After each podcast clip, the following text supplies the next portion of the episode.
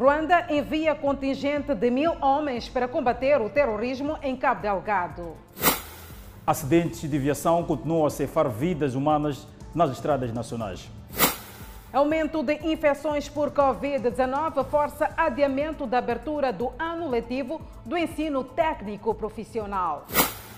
Serviço Nacional de Investigação Criminal captura supostos raptores e burladores.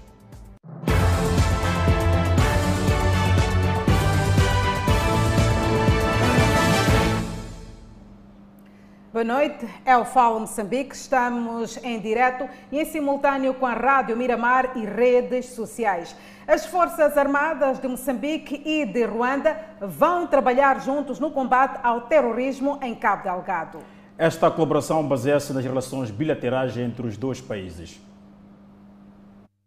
O governo de Ruanda, a pedido do governo de Moçambique, inicia esta sexta-feira o destacamento de um contingente de mil soldados da Força de Defesa e a Polícia Nacional de Ruanda para a província de Cabo Delgado. A força conjunta vai trabalhar em estreita colaboração com as Forças Armadas de Defesa de Moçambique e as forças da Comunidade de Desenvolvimento da África Austral. O contingente de Ruanda vai apoiar os esforços para restaurar a autoridade do Estado moçambicano até a condução de operações de combate e segurança, bem como de estabilização e do setor de segurança.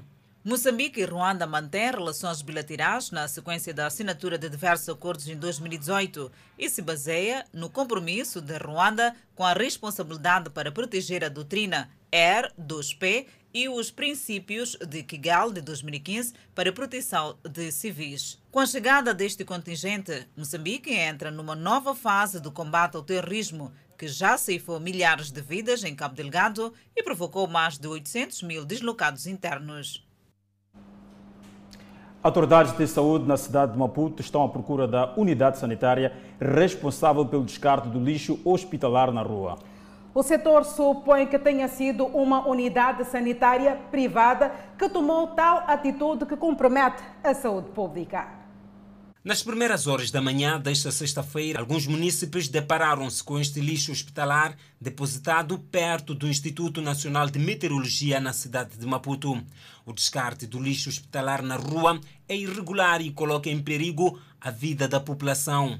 Na imagem é possível ver luvas e alguns pacotes de medicamentos. A Direção da Saúde diz estar a averiguar o caso. Nós enviamos uma equipe que era para fazer esta averiguação. Não temos ainda informação preliminar, ainda estamos a averiguar a proveniência deste lixo. Porque mesmo as unidades privadas da cidade de Maputo, eh, nós fazemos vistorias lá e estas unidades eh, têm ou incineradoras ou uma empresa que faz esta recolha e leva o lixo para o destino final apropriado, que é para uma incineradora. O descarte do lixo hospitalar deve ser feito em locais certos. Os resíduos hospitalares devem ser levados ao aterro sanitário e incinerados. É uma coisa que não devia ser jogada assim ao ar livre, porque passa daqui muita gente e isso pode infeccionar qualquer pessoa por causa do ar. Se o lixo é, é jogado assim de qualquer maneira, uma pessoa passa, inala aquele. pode ser algo prejudicial, prejudicial desculpa, para a saúde. A chefe do Departamento de Saúde na cidade de Maputo explica as complicações que o lixo hospitalar pode trazer à saúde pública. Se o lixo é infeccioso, tem riscos de causar algum tipo de, de infecção à, à população. Tem risco para a vida.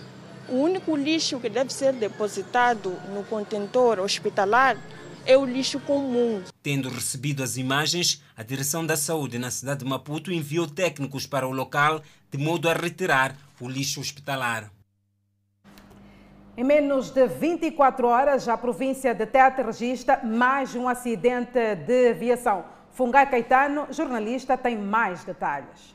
Ah, respondemos a partir daqui da cidade de Tete, ao longo da Estrada Nacional número 6, quando voltávamos exatamente do distrito de Angona, reportar ainda ah, o caso do acidente de ontem.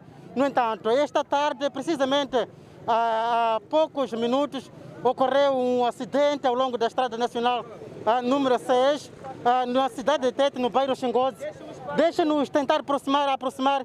Segundo testemunhas, a viatura, portanto, andava a alta velocidade e que eh, tinha mais ou menos quatro ocupantes. Este tendo eh, despistado precisamente neste local, acabou parar, portanto, naquele ponto. E vamos nos aproximar aqui para ver se, se falamos com, com mais pessoas. Peço, peço para aproximar aqui para falarmos, por favor, para tentarmos saber como é que, como é que, como é que aconteceu este, este acidente.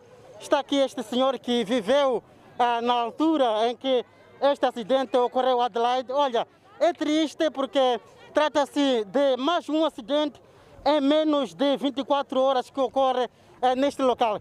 Eh, muito, eh, vamos te saudar, boa noite. fala para o Fala Moçambique, da TV de primeira. Explique lá-nos o que, que aconteceu, o que, que viu aqui. Sim, boa noite. Muito rápido. Boa noite, aqui fala com o senhor Erasmo Wilson. Sim, entretanto, este motorista estava a sair de Moatize a direção à cidade. Quando chegou aqui, ele estava a usar uma velocidade muito máxima, que ele não conseguiu deslizar o carro e acabou voando, bateu o posto e voou para aqui embaixo onde que está a viatura. Mas neste momento não temos nenhum óbito, eram quatro pessoas que estavam nessa viatura, mas duas pessoas que estão graves e duas pessoas estão um pouco bem neste momento. E o carro corria muito? O carro usava uma velocidade mesmo muito máxima. As pessoas que estavam eram eh, cobradores, motoristas, mas eram passageiros? Como que é? Uh, na viatura uh, tinha um motorista e cobrador e duas pessoas, não sei são quem, mas levava duas pessoas, eram quatro homens okay. na viatura. Tá, muito obrigado. Sim, obrigado. É mais um acidente, a polícia trânsito já se faz é, presente aqui. E o motorista, tanto como o motorista está aqui, Deixa ver se conseguimos falar com o motorista. Peço para parar deste lado, por favor. Peço para parar deste lado. É, fala para o Fala Moçambique. Explica-nos o que, que aconteceu. Por que, que estava a correr muito? Dizem que corria muito. Não Por queria, que? Não queria muito, só que eu, man, eh, ao, ao, andar, né, vinha de uma Matice para aqui.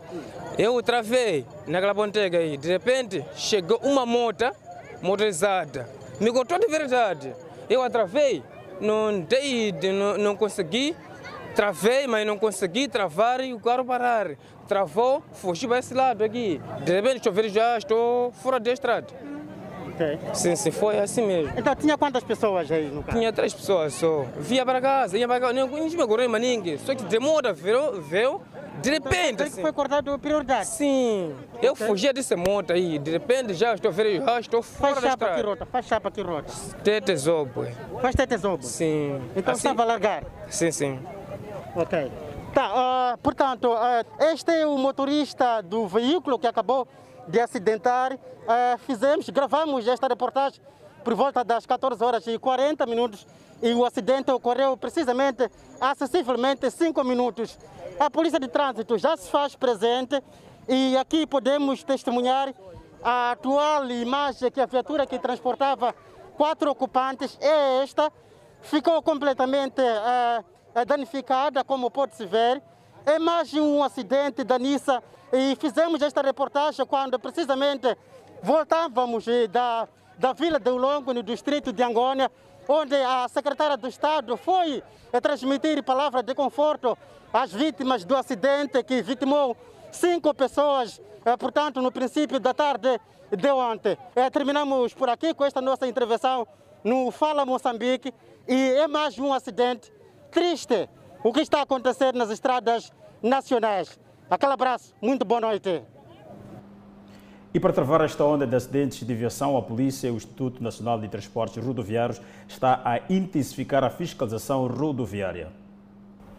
Posto policial de Inhamizua, a porta de entrada e saída da cidade da Beira, foi o local escolhido pelas autoridades para fiscalizar os transportes de passageiros. O aperto ao cerco ao semicultivo de passageiros do longo curso surge na sequência dos acidentes de aviação que têm vindo a ocorrer ao longo do país nos últimos tempos. As autoridades entendem que devem efetivamente fiscalizar de modo a que os automobilistas e não só respeitem as regras de trânsito e circulem com segurança. Estamos preocupados, na verdade, com o estado de conservação eh, dos pneumáticos, estamos preocupados também com a compatibilidade das cartas de condução e o veículo que o automobilista se predispõe a dirigir. Por não ter uma carta compatível com o serviço público, Carlitos Francisco, motorista deste semicultivo, foi impedido de continuar a sua viagem. Muitas das vezes, casos dessa natureza em que alguém envolve-se num sinistro e por saber que afinal de contas a carta não é compatível, muitas das vezes tem se optado em fugir. Então ele vai ter que ser penalizado e daí encaminhamos a essa carta aí na ter. Vai seguir a viagem ou termina por aqui? Esse para por aqui por enquanto. Carlitos reconhece a irregularidade. Ainda estou nessas condições de ver se posso trabalhar para adquirir um fundo para ver se posso legalizar a própria carta. No local, alguns passageiros que viajavam em viaturas que apresentavam superlotados foram obrigados a descer e encontrar um outro meio de transporte. Preocupa-nos também a superlotação, visto que os níveis da, da Covid-19 têm constantemente uh, aumentado no país. Eh, e nesta altura temos um universo de 10 carros ou 10 viaturas, digo, eh, apreendidas por infrações diversas, dentre as quais o incumprimento do horário previsto para a partida tanto dos autocarros coletivos e semi-coletivos e ainda a incompatibilidade das cartas de condução tanto e os veículos, como bem disse, que o condutor se predispõe a, a dirigir. As autoridades Promoveram também no local as jornadas de sensibilização aos motoristas, cobradores e os próprios passageiros sobre como prevenir os acidentes de viação e a contaminação de novo coronavírus. E três das 11 vítimas do acidente trágico de Maluana, internados no Hospital Central de Maputo, já têm alta hospitalar. Segundo a diretora clínica, a saúde dos pacientes é satisfatória. Rescende a esperança dos sobreviventes do acidente da Manhissa a equipe médica do Hospital Central de Maputo tudo está a fazer para restabelecer a saúde dos sobreviventes. O trabalho começa a ficar mais notório. Três pessoas já com alta hospitalar, quase uma semana após o acidente. Dos pacientes que nós recebemos uh, aqui ao nível do hospital, quatro estão na ortopedia, aguardando, gozam de boa saúde, entre aspas, porque aguardam ainda uma cirurgia, portanto, que vai ser realizada dentro de mais ou menos uma semana. Uh, dois pacientes que, da cirurgia geral que uh, já tiveram, portanto, um já, dois já tiveram alta e um que estava na unidade de cuidados intermediários foi transferido já para a enfermaria, o que significa que já está melhor. Os que estão aqui internados, alguns aguardam cirurgia. A diretora clínica avança que a saúde destes é estável. Acidentes de viação que estão a aumentar o número de pacientes com trauma e da redução do número de dores voluntários, o que já começa a preocupar o hospital, que também se ressente da necessidade de sangue. Dizer que estamos com um problema uh, em relação ao banco de sangue, porque com esta terceira vaga, o número de dadores voluntários uh, que vinham já normalmente ao hospital para doar sangue baixou bastante. Ainda na maior unidade sanitária do país, a Covid-19 está a pressionar a capacidade de internamento. Com capacidade inicial de 40 camas, estão agora internados 53 doentes. Destes, 9 com sintomas graves. Portanto, os, os outros, tanto, estamos a, a tentar arranjar alternativas portanto, pondo camas extras, o que não, não é o ideal, mas isto porque uh, uns entraram ontem à noite e à noite não é um bom momento para fazer transferências de pacientes. Esta manhã vamos avaliar os pacientes e ver que pacientes ou é que podemos transferir. Por outro lado, a HCM está a registrar demanda de pacientes nas urgências de adultos, que muitas vezes deixam de lado unidades sanitárias terciárias. Ouvida pelo espírito de solidariedade, a Secretaria do Estado em Tete transmitiu hoje palavras de conforto às vítimas do acidente ocorrido no distrito de Tsangano. As vítimas estão internadas no Hospital Rural de Ulongue, no distrito de Angônia. Elisa Zacaria percorreu 230 quilômetros da cidade de Tete à vila de Ulongue para, de forma direta, transmitir uma palavra de conforto às vítimas internadas nesta maior unidade hospitalar do distrito de Angônia. No local, a governante conversou com alguns pacientes, onde ficou a saber que o veículo andava acima do normal e deixou um vigoroso apelo. Eu estou aqui para solidarizar convosco por o sucedido Muita pena, criança. Nem um ano não tem, vai ficar sem mãe. As autoridades de saúde falam do estado clínico dos internados. Internamos ontem quatro pacientes que hoje estão na enfermaria.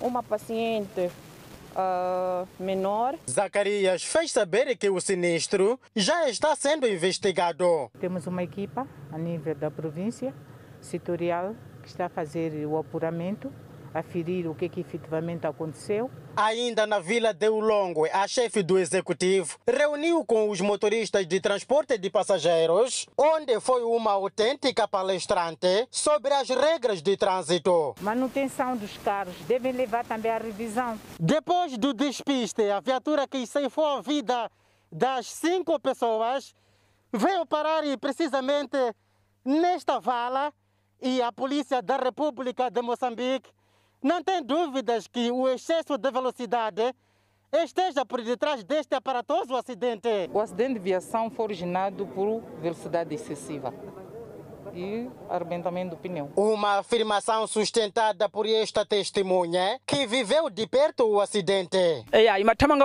O carro vinha a alta velocidade e quando chegou aqui, um dos pneus já arrebentou. O motorista não conseguiu estabilizar o carro e veio cair aqui. O Inatro diz que tudo tem feito para que os condutores sejam responsáveis nas estradas. Estamos a levar a cabo a própria sensibilização dos condutores. Estamos a levar a cabo junto aos parceiros de segurança rodoviária a, a sensibilização. Passaremos agora a fazer eh, nas instituições públicas e outras instituições de forma a chamar a atenção aos que se fazem a via pública transportando pessoas. A Miramar soube que as famílias das cinco vítimas mortais já identificaram os seus entes queridos e já preparam a realização dos respectivos funerais. Questões ligadas à organização forçam o adiamento do arranque do ano letivo 2021 no ensino técnico profissional. Por razões administrativas e por orientações superiores, a Direção Nacional de Gestão Escolar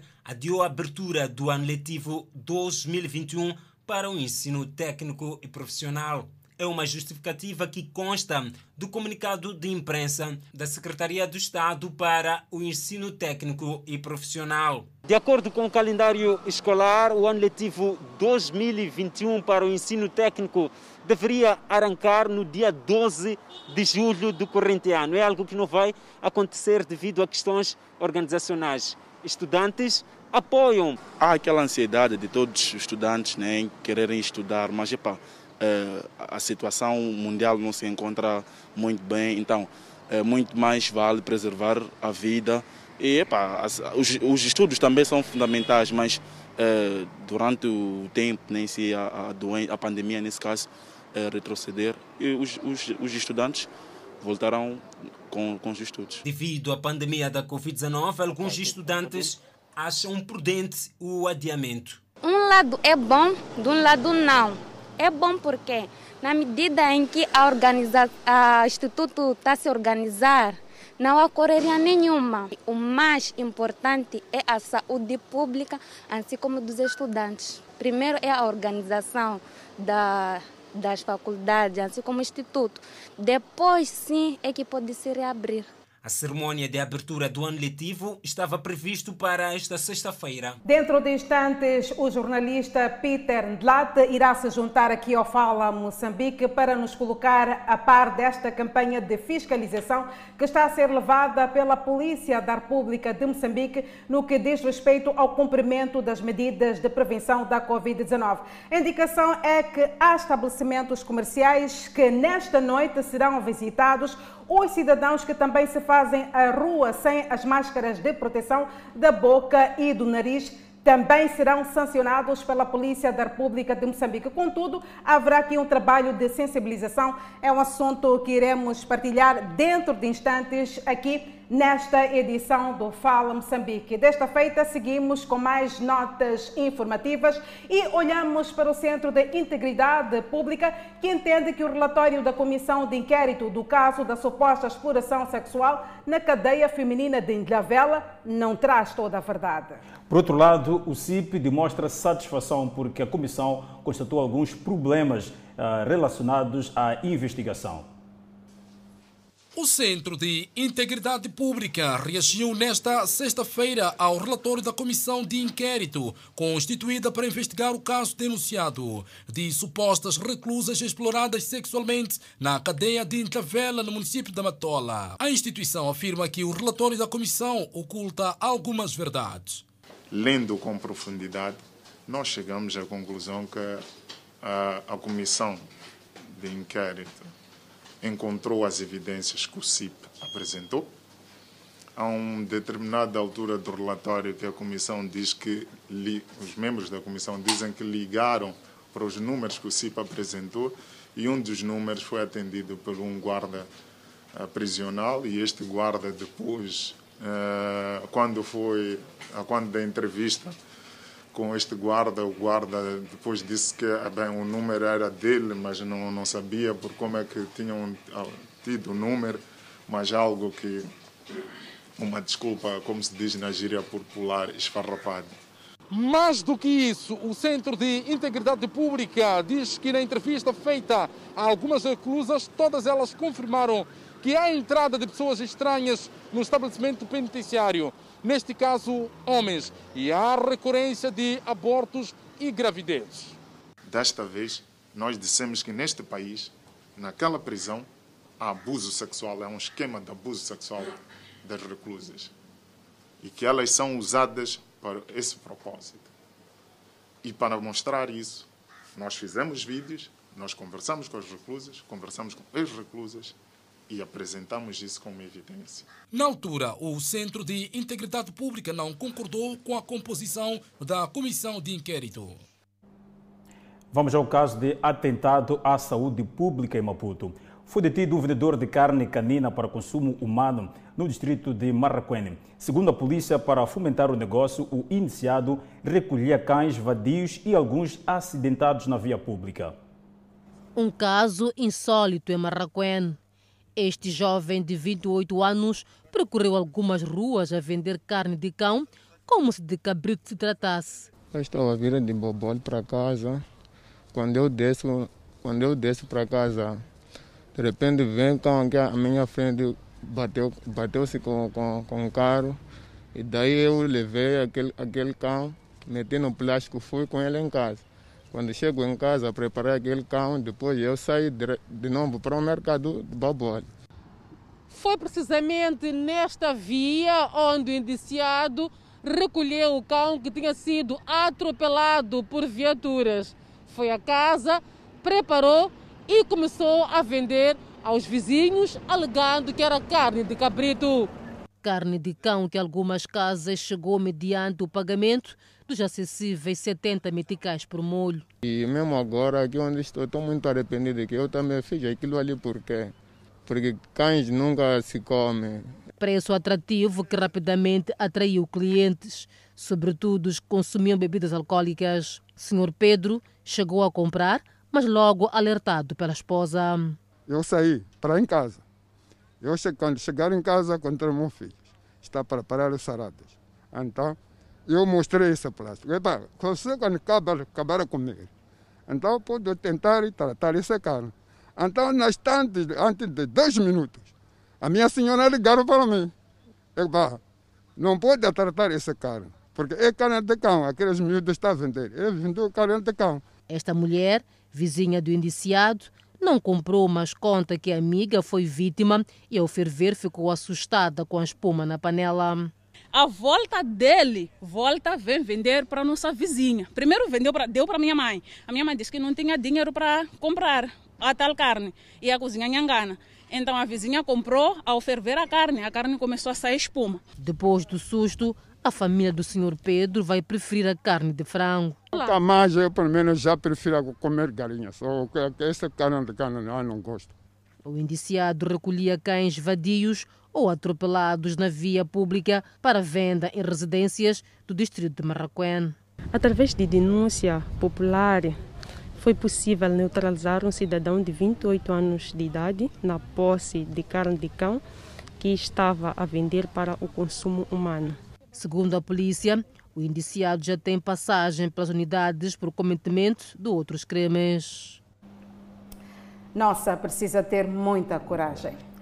Desde as 19 horas, a polícia está a levar a cabo uma operação de fiscalização e controle das medidas de prevenção da Covid-19. A indicação é que os agentes irão fiscalizar estabelecimentos comerciais de consumo de bebidas alcoólicas de forma clandestina e pessoas que circulam sem máscara. O jornalista Peter Nhate, no terreno, tem mais detalhes. Boa noite, Peter. Boa noite, Arrante. Boa noite, Danissa. Respondemos a partir de um dos pontos aqui no Distrito Municipal Camachaquén, onde a polícia saiu à rua logo nas primeiras horas da noite de hoje onde estiveram uh, organizando esta operação, operação que está sendo levada a cabo uh, pela Polícia de Proteção, Polícia de Trânsito e a Polícia Municipal. A ideia é ver de perto uh, os indivíduos que não cumprem o decreto ministerial, os indivíduos que ainda temem em circular na rua sem máscara e em algum momento violando aquilo que são as medidas de prevenção contra a Covid-19. Logo nas primeiras horas, o diretor da ordem esteve com a polícia de modo a dar instruções à polícia para que hajam de forma educativa com os cidadãos na rua, de modo a apelar e a sensibilizar a população a cumprir as medidas de prevenção. Neste momento, conosco o porta-voz da polícia, Leonel Muxina, que vamos perceber, eh, neste momento, nessas primeiras horas que a polícia eh, saiu à rua, eh, quais é que são as constatações eh, que pode aqui partilhar conosco? Está a falar em direto para o Fala Moçambique. Muito boa noite, Peter. Eh, boa noite a todos, eh, ouvintes e telespectadores da Rádio e Televisão Miramar. Eh, bom, nós saímos à rua para medirmos o grau de cumprimento de todas as medidas conducentes a prevenir ou retardar a propagação da Covid-19.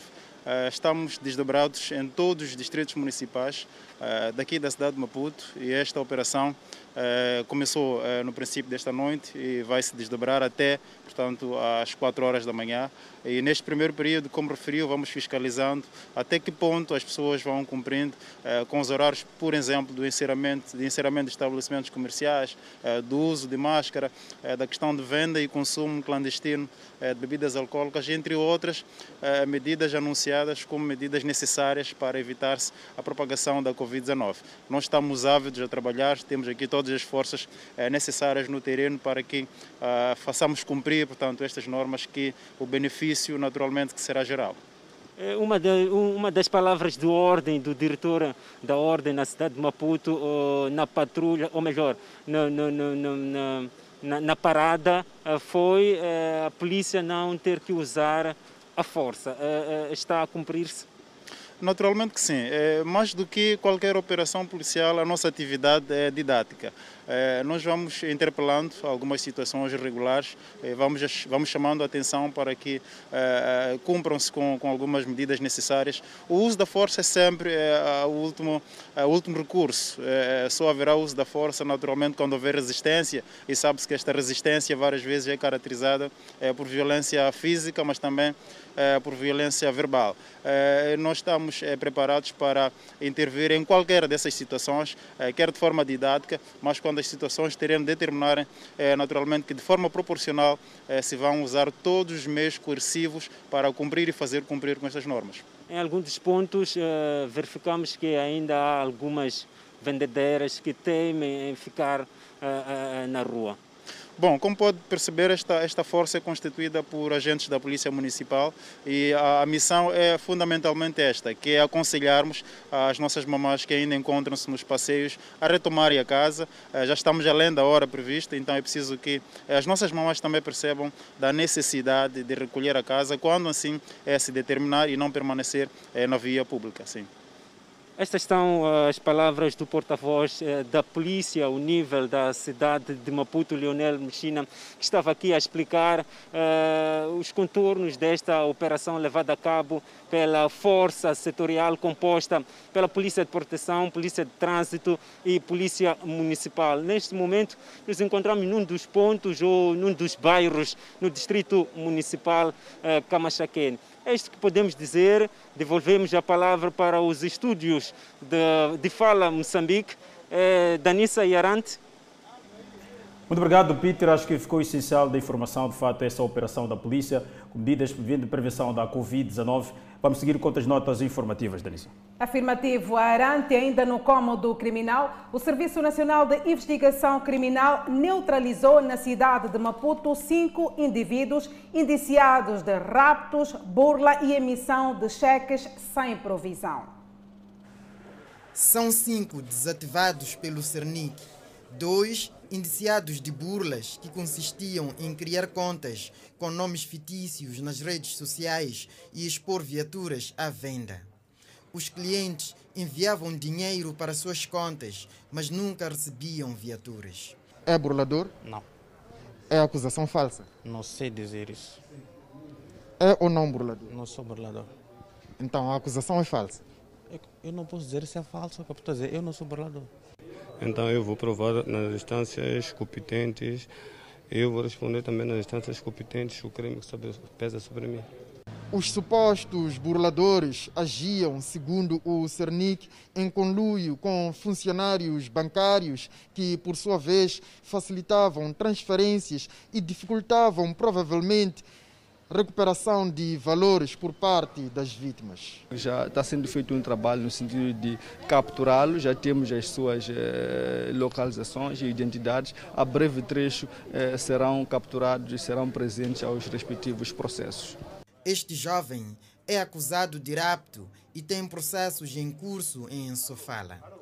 Eu aqui estou algemado, uh, envolvido num suposto rápido que envolveu-se na cidade da Beira há muito tempo atrás. Este faz parte do grupo de supostos raptores apresentado há dias. Segundo o Cernic, tomou urina para sofrer desarranjos estomacais e assim não foi apresentado atempadamente à imprensa. Eu não tenho nada a declarar. É acusado de rapto. Não tenho nada a declarar. Junto dos indivíduos foram apreendidos cartões de débito, telemóveis, BIs e passaportes que eram instrumentos de crimes. Presidente do município da Beira trava usurpação de espaço. E Machaqueno conta com bacia de captação de água. São notícias a conferir logo após o intervalo. Até já.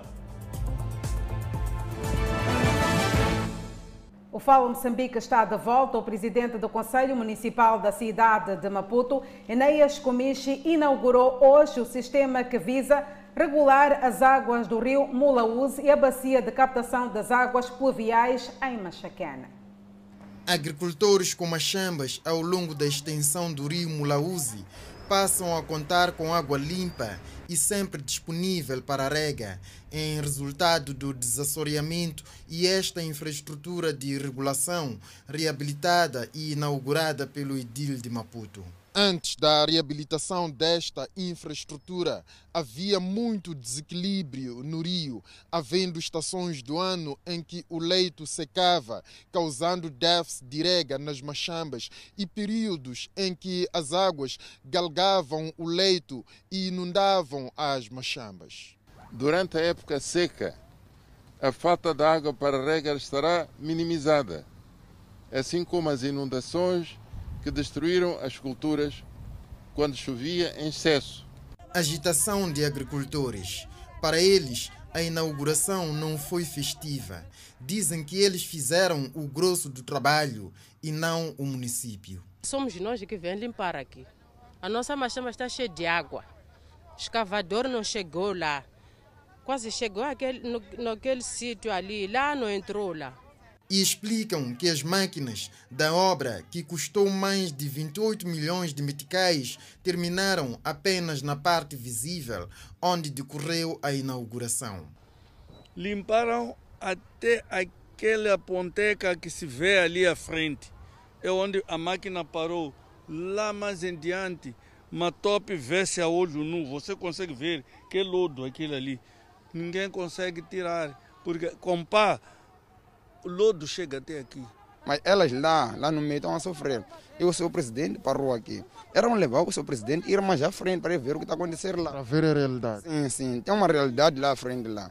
O vereador Silva Magaia explica o descontentamento dos agricultores. E começamos a fazer aquele troço eh, logo depois da comporta, constatou-se que com uma máquina não seria possível continuar a seguir o percurso do rio. E como era preciso fazer a dragagem, a opção do empreiteiro foi utilizar a força humana para fazer esta dragagem. Enéas Comiche inaugurou também a bacia de captação e retenção das águas pluviais em Machaquene. De agora em diante, a bacia ajudará a impedir que a água da chuva se acumule na estrada e nos caminhos. Moradores de Machaquene aliviados. Já está minimizado mais ou menos. A bacia, ora inaugurada, ocupa uma área de 1.740 metros quadrados e tem capacidade de encaixe de águas no volume de 3.200 metros cúbicos. Vamos a um caso de disputa de terra em Sofala. O presidente do Conselho Municipal da Beira acaba com uma suposta tentativa de usurpação de terra e decide conceder o espaço em disputa à comunidade de Chamba para a construção de um mercado. Foi através de uma publicação da TV Miramar que Albano Caris, presidente do Conselho Autarco da Beira, soube de uma suposta tentativa de usurpação deste espaço em favor de um agente econômico de nacionalidade chinesa. A comunidade que revoltou-se contra o fato acusavam técnicos da idilidade afetos ao cadastro e o secretário do bairro de Chamba como orquestradores do plano. O senhor presidente David Simango, quando morreu, ele já deixou escrito que isso seria mercado. Só que agora Chamba parece funcionário do, do município a dizer que nós requeremos e fomos dados esse, esse espaço para residência. Caris viu e ouviu esta reivindicação, tendo deslocado nesta sexta-feira a zona da Chamba para acabar com o referido esquema de tentativa de usurpação do espaço pertencente à comunidade local. Aquilo que nós combinamos com Deve Simango é o que deve ser feito. Então, este espaço está reservado para fazermos mercado. O presidente do Conselho Autarco da Beira assegurou que não irá permitir que os funcionários do município retirem a comunidade o que lhes foi prometido pelo Davis Simango. Se aqui tem um documento, eu próprio vou revogar esse documento. Porque é assim como nós desenvolvemos a nossa zona para dizer ninguém há de vir aqui com documento dizer que quer pôr casa. Após este pronunciamento de Albano Carija, as comunidades residentes aqui na Chamba dizem estarem felizes porque a promessa feita pelo Davis Simango será concretizada. Esse espaço é para pôr mercados, pôr, pôr, pôr armazém, Sim. casa de banho, Sim. água, Sim. pôr candeeiros, para nós também vivermos como estão aí na Vila Massani. Nós também merecemos também. Nós também estamos também na cidade da Beira. Muito obrigado, senhor presidente. Isso que nós estávamos a esperar. No local, Albano Carija instruiu o vereador de Mercados e Feiras a trabalhar em colaboração com a comunidade de Chamba na instalação de um mercado neste ponto da cidade da Beira. O presidente da República, Felipe Jacinto Nussi, visitou hoje as posições das Forças de Defesa e Segurança. No local, o comandante-chefe das Forças de Defesa e Segurança encorajou as forças militares no combate ao terrorismo. O mundo fala de que o terrorismo é um problema global e é isso mesmo, é um problema de todo mundo, não é um problema de um só país. Exes aqui em Tanzânia já tiveram Quênia já estiveram, Somália, Congo, Centro-Africano, Ruanda, aqui em África. Só que agora é que está a começar a descer para aqui para baixo, para a África Austral. Mesmo na Europa, mesmo na América, na Ásia, há terrorismo. Há muitos que falam terrorismo em Cabo Delgado porque estão a lutar grupos étnicos, ou Macua, ou Maconde, ou Kimani, ou Ngoni. Não é esse problema, porque aqui já houve, já vivemos todo o tempo, não é esse problema, não inventem esse problema. Aparece outros a dizer, ah, essa guerra porque muçulmano, cristão ou etc. Nós já vivemos desde o tempo colonial, sempre existiu muçulmano, sempre existiu cristão, nunca lutamos. Ainda vem mais. Cabo Delgado há mais problema, há mais essa guerra lá em cima por causa da pobreza. Ali há mais pobreza do que outro sítio. Grande mentira. Essa pobreza não há em Namuno. Essa pobreza não há em Mikufi. Essa pobreza não há em Chiqualaquala. Na semana passada só nós é que conseguimos pôr água em Chiqualaquala. Desde o tempo colonial a água ia de comboio, não havia água, não há guerra. Essa é mentira. Essa é uma guerra porque aquela parte ali onde se chama Palma tem riqueza. E tem empresas grandes, tem muitos interesses, tem riqueza. Então, aquela riqueza tem, querem controlar. E para controlar a riqueza, arranjam isso. Esses são terroristas, são bandidos, que não arranjam problema para pôr moçambicanos em choque. Foi exonerada Maria Nhaneville do cargo de diretora de Serviços Provinciais de Economia e Finanças de Manica. Juristas consideram que a demora na exoneração de Nhali Vilo transmitia a ideia de que roubar ao Estado recompensa. No dia 4 de junho, o juiz do Tribunal Judicial de Cabo Delgado, Zacarias Napatiba, condenou Maria Nhelvilo a cinco anos de prisão pelos crimes de peculato, participação em negócios e documentos falsos. A dirigente continuava em liberdade, mesmo com a emissão do mandato de captura e detenção. Aliás, ainda exercia o cargo de diretora de Serviços de Economia e Finanças na província de Manica. Entretanto, o ministro de Economia e Finanças, Adriano Maliani, decidiu exonerar Maria Constância Afonso Nhelvilo. Para o jurista e ativista social Isidoro Raquitoni, a demora na exoneração de Maria Nhelvilo transmitia a ideia de que roubar ao Estado recompensa. Este caso nos chama a uma reflexão para percebermos quais são os critérios que são acionados para que uma determinada, um determinado indivíduo seja, seja chamado a, a dirigir o destino de um setor tão nevrálgico para a economia, portanto, do, do, do Estado, tanto como do, da província em particular. Mas, infelizmente, ficamos com um ponto de interrogação quando começa a aparecer essa notícia uh, e, e transmite, quase que a transmitir a ideia de que o crime compensa, né? Quer dizer, ela cometeu uma infração e eh, o que se esperava era de que eh, não fosse, portanto, nomeado. Mesmo assim, Isidoro saúda a decisão de Adriano Maliani e diz que a medida seria de quem a nomeou na província de Manica. Ao nível da província de Manica, alguém tinha que tomar uma decisão, alguém tinha que se posicionar. Alguém tinha que se demarcar. Não, não penso que não precisaríamos eh, do ministro da Economia, a não ser que, ao nível do Ministério, ao nível do Estado, salvo melhor opinião, haja, eh, de certa forma, seja ele competente, mas não me parece no caso. Marinha Livilo era administradora do distrito de Moeda na província de Cabo Delgado e ela foi dada a missão de chefiar os serviços provinciais de economia e finança ao nível da província de Manica.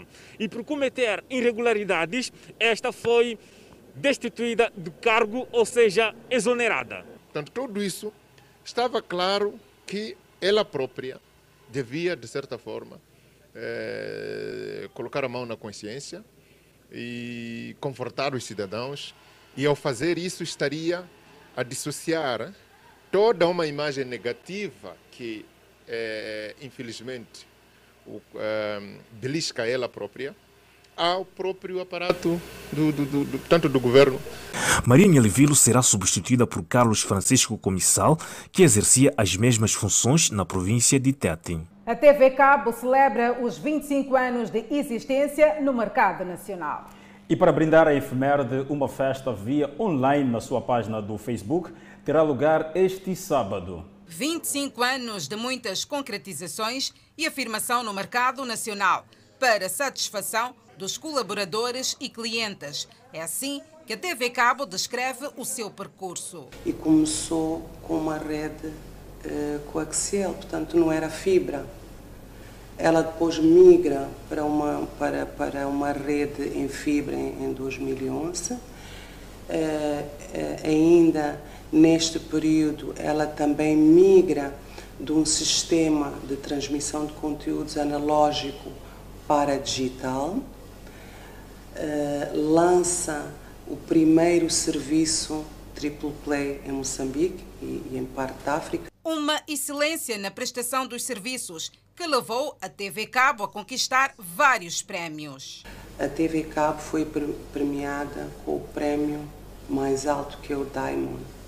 Portanto, nós estamos há seis anos consecutivos a ser premiados com, uh, com o prémio Diamond como sendo os melhores uh, prestadores de serviço de internet em Moçambique pioneira na aposta de uma infraestrutura moderna em fibra ótica no serviço Triplo Play, a oferta de internet, televisão e serviços de voz, de olhos postos no futuro, a TV Cabo não para de inovar. O IPTV é, é um serviço uh, cômodo. Ele possibilita que, que, que o cliente, num único uh, descodificador, ele possa ver todos os canais eh, contratados e ainda pode ver todos os serviços Vive Mais da Box. Das 9 às 16 horas e 30 minutos de amanhã, 10 de julho, desfrute do melhor que o mega evento do Facebook da TV Cabo tem para lhe oferecer. Temos aquilo que nós dizemos Estrelas TV Cabo, pessoas da TV Cabo, colaboradores da TV Cabo que vão mostrar as suas habilidades. Vamos ter momentos abertos para os nossos uh, clientes e não só o público em geral interagir conosco, ganhar prémios. Uh, temos a cultura envolvida, que temos o, o, uh, convidados, neste caso concreto, que vão fazer parte da festa, o, o Valdemiro José e o Stuart. Vamos ter também a área de saúde, que é muito importante. Beneficie das vantagens dos serviços Triple Play, o Vive Mais, que grava os seus programas favoritos. O IPTV, que lhe dá acesso a todos os canais num só descodificador e muito mais. Uma boa opção para o seu final de semana. Pelo menos 50 pessoas morreram nos primeiros seis meses deste ano, vítimas de acidentes de viação na província da Zambésia. O presidente de Renamo considera que a população de Motopoês não está a beneficiar dos ganhos provenientes da exploração dos recursos minerais. Até já. De volta ao Fala Moçambique, o presidente da Renamo considera que a população de Motopoês não está a beneficiar dos ganhos provenientes da exploração dos recursos minerais. O Sufo Momada aponta o estado avançado de degradação da estrada que liga aquele distrito à capital provincial como um dos exemplos. O distrito de Montepuez localiza-se no extremo sul da província de Cabo Delgado e é detentora de enormes reservas de minérios, a exemplo de rubi, ouro, grafite, entre outros. Por causa das suas potencialidades, Montepuez hospeda grandes projetos de exploração mineira. Entretanto, o líder da Renamo, Suf Mamadi, entende que os ganhos decorrentes desta extração não chegam à população local. Nós sabemos que estão aqui as grandes empresas mineiras, mas qual é a assistência social que essas empresas estão a fazer ou que estão a dar? Muito mais quando acompanhamos que essas empresas, os que estão à frente, são os moçambicanos. Muito mais filhos daqueles que lutaram para a independência de Moçambique. Mas hoje estão a dirigir as grandes empresas, nada estão a dar para valorizar hein, aquele suor, aquele sangue que deram para a libertação deste país. Momadi aponta, entre outros, a elevada taxa de desemprego juvenil no distrito como sinal de que as oportunidades existentes não servem para combater o fenômeno. Apanha um moçambicano, uma segunda licenciada a vender amendoim, a vender crédito. Por que, que temos esses empreendimentos? Não ajudam nada em relação ao desenvolvimento do nosso país. O estado da via que liga este distrito à capital provincial foi o outro ponto abordado pelo líder da Perdiz. Hoje passamos na, na, na via Montebuege-Pemba, é uma desgraça. Mas os próprios dirigentes dessas empresas passam nessas vias. Será que não vêm, não tem sentimento? Se fosse um estrangeiro, podíamos dizer que não tem a vontade, não tem interesse. Mas são filhos daqui. Ah, por que não ajudar este povo? A digressão de Yusuf Mamadi pela província de Cabo Delgado visa, entre vários, revitalizar as bases da Renamo com os olhos postos nos escrutínios 2023 e 2024. Passamos a atualizar os dados da Covid-19. Nas últimas 24 horas, houve o registro de mais 445 casos totalmente recuperados desta pandemia viral. O país tem um cumulativo de 72.894 recuperados. Por outro lado, o país tem cumulativamente 4.221 internados e 330 recebem tratamento nos centros de isolamento. O país tem 86.249 casos positivos registrados, dos quais 85.880 são de transmissão local e 369 importados.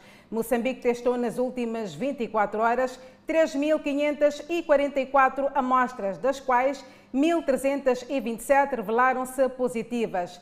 Destas, 619 são de nacionalidade moçambicana, um estrangeiro e 707 de nacionalidade ainda por se identificar. Todos resultam de transmissão local. Moçambique registrou oito óbitos da Covid-19, elevando para 947 as vítimas mortais.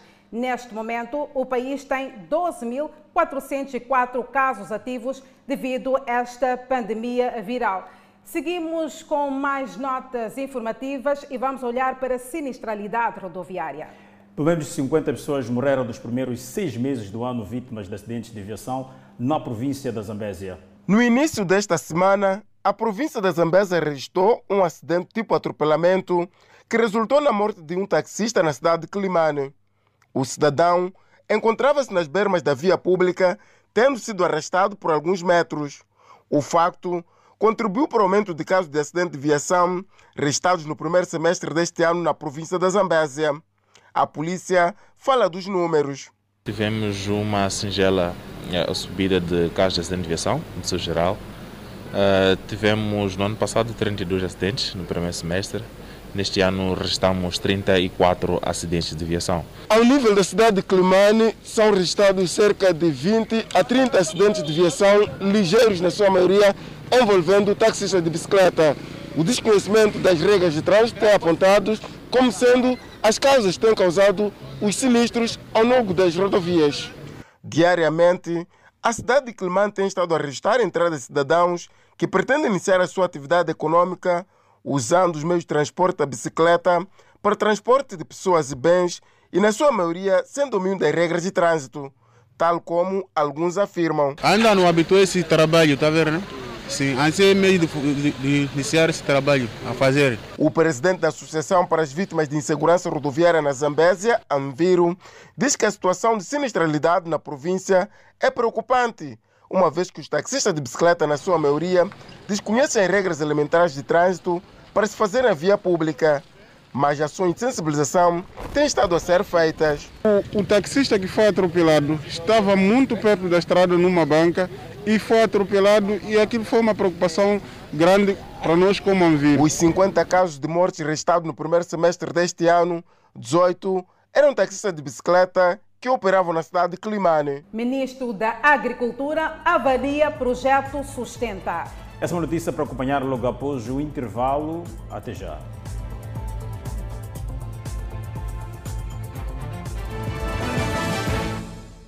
Estamos de volta ao Fala Moçambique para olhar para o programa Sustenta. O ministro da Agricultura e Desenvolvimento Rural, Celso Correia, avalia de forma positiva a evolução do programa Sustenta na província de Nampula tirar da pobreza as famílias camponesas através da disponibilização de insumos agrícolas e financiamentos é a filosofia encontrada pelo governo por via do programa Sustenta, que vai no seu segundo ano de implementação. Para avaliar a sua evolução, o ministro da Agricultura e Desenvolvimento Rural, Celso Correia, reuniu-se no distrito de Munapo com vários intervenientes da cadeia de valor de Joselim, num campo de mais de 50 hectares, pertencente a esta jovem que trabalha com vários pequenos produtores e que falou do impacto do projeto. Nunca tínhamos adubado antes. A gente ia mesmo pela sorte da terra fértil que nós tínhamos, mas adubamos a terra, tínhamos os pesticidas, e aquilo foi um impacto muito grande. Este comprador testemunha ver muito produto no mercado. Estamos além de feijão, louco, amendoim, gergelim, tudo produção quase. Estamos a ver que há produção mais. No distrito de Monapo são esperados mais de 500 toneladas de culturas diversas, de um total de mais de 100 hectares de culturas diversas semeadas ao nível de vários pontos daqui do distrito de Monapo. E o projeto Sustenta vem incrementar os níveis de produção e produtividade neste distrito. Nelson Jaime, produtor de gergelim e chefe de um agregado familiar de cinco membros, antes produzia menos de um hectare e conseguia 8 mil meticais, mas depois de entrar no programa, diz ter triplicado os níveis de produção e de rendimento. No próximo ano, estou a desejar aumentar mais aqueles hectares, primeiro chegar porque tinha produzido um hectare. No próximo ano fazer pelo menos 3 hectares ou 2 hectares. Em Nampula existem mais de 500 extensionistas que assistem os produtores, boa parte dos quais ligados ao Sustenta. Tivemos ocasião de muito recentemente poder fazer a disponibilização de cerca de 50 meios circulantes aos nossos extensionistas como uma forma de responder a este apelo acreditando que com base nisso teremos maior eficiência de utilização dos nossos extensionistas. Foi por isso que no final do encontro, o chefe do Pelouro da Agricultura mostrou satisfação com a evolução das famílias camponesas depois de estarem inseridas no projeto Sustenta. Esta transformação é a essência do sustento. Aquele jovem que está aqui com cinco pessoas não tinha dinheiro suficiente no ano passado para alimentar com tranquilidade a família de cinco que ele tem. Quando a gente diz esta família está em situação de pobreza, é porque o rendimento dela está abaixo de 48 mil meticais. Somando todo o rendimento, foi a pobreza de rendimento. E esse é um dos principais objetivos do sustento. Portanto, mais um motivo de satisfação. Mais do que a fábrica que inauguramos hoje, este resultado aqui é o resultado desejado. Em Zavala, na província de Inhambane, continuam as operações da polícia com vista à captura de cinco indivíduos envolvidos no linchamento de um idoso de 73 anos de idade. Elofer da Conceição é advogado de profissão e por várias vezes tem vindo a assistir arguidos suspeitos de seu envolvimento em crimes hediondos, com destaque para assassinatos diz ter assistido com muita angústia o vídeo que mostra o processo do lixamento de um idoso, crime ocorrido esta semana no povoado de Canda, distrito de Zavala. Porque, segundo explica, nada justifica a retirada da vida de Otré, agravado pela forma cruel a que foi submetido o finado a se provar que os detidos são estes homens que aparecem neste vídeo, amarrando o idoso e atirando-o no fogo. Prevê que o tribunal aplique 30 anos de prisão por cada um. Na, no, nos crimes, de, no, nos crimes de, de, homicídio qualificado, a moldura penal normal já vem lá no Código Penal, que é do 20 a 24. No entanto, ali há uma gravação, sem, sem, sem dúvida, a se provar que realmente são aqueles indivíduos porque os vídeos mostram apenas até cintura das pessoas, a se provar que pode chegar até 30, 30, 30, 30 anos, porque falo isso com alguma emoção, porque vi o vídeo e realmente a primeira vez não consegui concluir, colocar o indivíduo no fogo, e daquela maneira. O advogado com quem conversamos explica que a maior parte das vezes os executores são movidos pela agitação popular, mas que após a consumação do crime, cada um tenta se escapulir e a minoria fique responsabilizada pelo crime. Aí volta o arrependimento. Quando eles praticam aqueles atos, não estão motivados, digamos, não é uma motivação singular, é uma motivação coletiva e são movidos pelas massas, por um pensamento de grupo. Quando já vão para lá e começam já a perceber o, o peso da justiça, aí já reduz aquele nível de certeza de que o que estava a fazer era realmente aquilo que queria fazer, porque, como eu disse anteriormente, reduz o número de apoiantes. Entretanto, a polícia confirma que continuam detidos nas celas da PRM em Zavalem os dois indivíduos, sendo que outros cinco que incitaram o crime estão fugitivos, mas a corporação diz estar a trabalhar para a sua captura. A Polícia da República de Moçambique está no local para conter os ânimos e deter os cinco indivíduos que eh, estejam, portanto, que estão ligados a, a, a, este linchamento. Em relação à confusão ocorrida esta quinta-feira, a Polícia da República de Moçambique garante que a situação voltou à normalidade e para evitar casos esporádicos, várias forças da polícia continuam concentradas no comando distrital de Zavala. Vamos sair para um curtíssimo intervalo, mas antes acompanha a previsão do estado do tempo para as próximas horas. Na zona norte, Pemba de máxima poderá registrar 29, a cidade de Lixinga 23, Nampula de máxima poderá registrar 28 graus Celsius. Na zona centro, a cidade de Teta de máxima poderá registrar 23, Quilimane 28, Chimoio 25 e Beira 25. E na região sul, Vilanculo 25 de máxima, Inhambane 25, Xaxai 25 de máxima, e Cidade de Maputo 26 de máxima e 15 de mínima. Até já. O Fala Moçambique está de volta com as notícias internacionais. Pelo menos 49 pessoas morreram num incêndio que eclodiu em uma fábrica de alimentos e bebidas em Bangladesh. O Serviço de Bombeiros confirmou que o incêndio começou na noite de quinta-feira na fábrica de cinco andares, nos arredores de Dhaka. A porta de saída principal da fábrica, que processa sumos, refrescos e outros alimentos, estava trancada por dentro. Detalhes sobre a causa do incêndio, quantas pessoas estavam dentro da instalação e quantas estavam desaparecidas ainda não são conhecidos. Bangladesh tem uma história de incêndios mortais em fábricas. Eles são frequentemente atribuídos a lapsos de segurança que ainda assolam o país da Ásia, apesar do seu rápido crescimento econômico. A corrupção continua e a fraca fiscalização resultam em muitas mortes ao longo dos anos. Grandes marcas ocidentais que empregam trabalhadores mal pagos em Bangladesh estão sob forte pressão para melhorar as condições das fábricas depois que incêndios e outros desastres mataram centenas de pessoas. Nigerianos protestam contra a insegurança após onda de sequestros. As ruas foram bloqueadas para dar corpo à manifestação. Moradores da cidade nigeriana de Damesh saíram em ruas para protestar contra a falta de segurança e os frequentes sequestros ocorridos no norte do estado de Kaduna. O pequeno grupo de manifestantes bloqueou uma rua e gritou palavras de ordem exigindo a paz. O governador do estado de Kaduna foi exortado a ouvir a preocupação dos moradores e agir para trazer paz e estabilidade. Um dos manifestantes relatou que pelo menos 16 pessoas foram sequestradas no dia anterior. O desaparecimento aconteceu dois dias depois que um grupo de homens armados invadiu a escola local e sequestrou 121 alunos. Dois seguranças perderam a vida enquanto lutavam contra os sequestradores.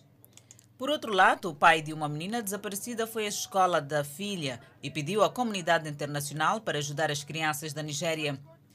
Ele exortou a apelar ao governo nigeriano para agir porque precisam de seus filhos de volta. Tragicamente, os sequestros em escolas se tornaram uma ocorrência comum no norte da Nigéria, onde quase mil alunos foram sequestrados de escolas desde dezembro. Legião Estrangeira ensaia desfile para celebrar o dia da queda da Bastilha na França. Na primavera de 2020, o sargento Mia Hill passou cinco meses no Mali com parte da Operação Barkhane, o esforço francês de sete anos no combate a extremistas ligados à Al-Qaeda e à Organização do Estado Islâmico. Os recrutas da Legião Estrangeira são treinados para sobreviver em condições extremas, constantemente em movimento e com pouca ou nenhuma ajuda externa. Reclamar é uma língua estrangeira para ele, mas o sargento Mia Hill confirmou que a designação não era fácil.